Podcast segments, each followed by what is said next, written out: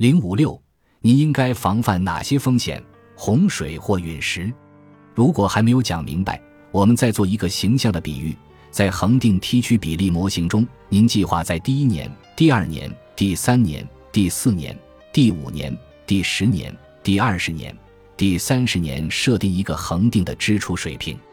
这就有点像拿出两笔金额相同的钱来修理房子，一笔用于被洪水淹了的地下室。另一笔用于被陨石击中的房子，尽管这两个事件都需要您使用储备资金，但房子被陨石击中的可能性远低于被水淹，因此拿出同样多的钱来防范这一风险没有任何意义。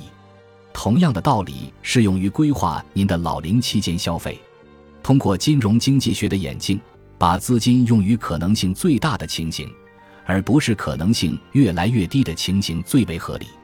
现在我们不是对活到高龄的概率完全打折，这一点在第二章已经说得很清楚。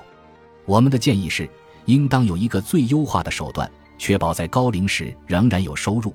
这个手段与养老金有关。我们马上就揭晓答案。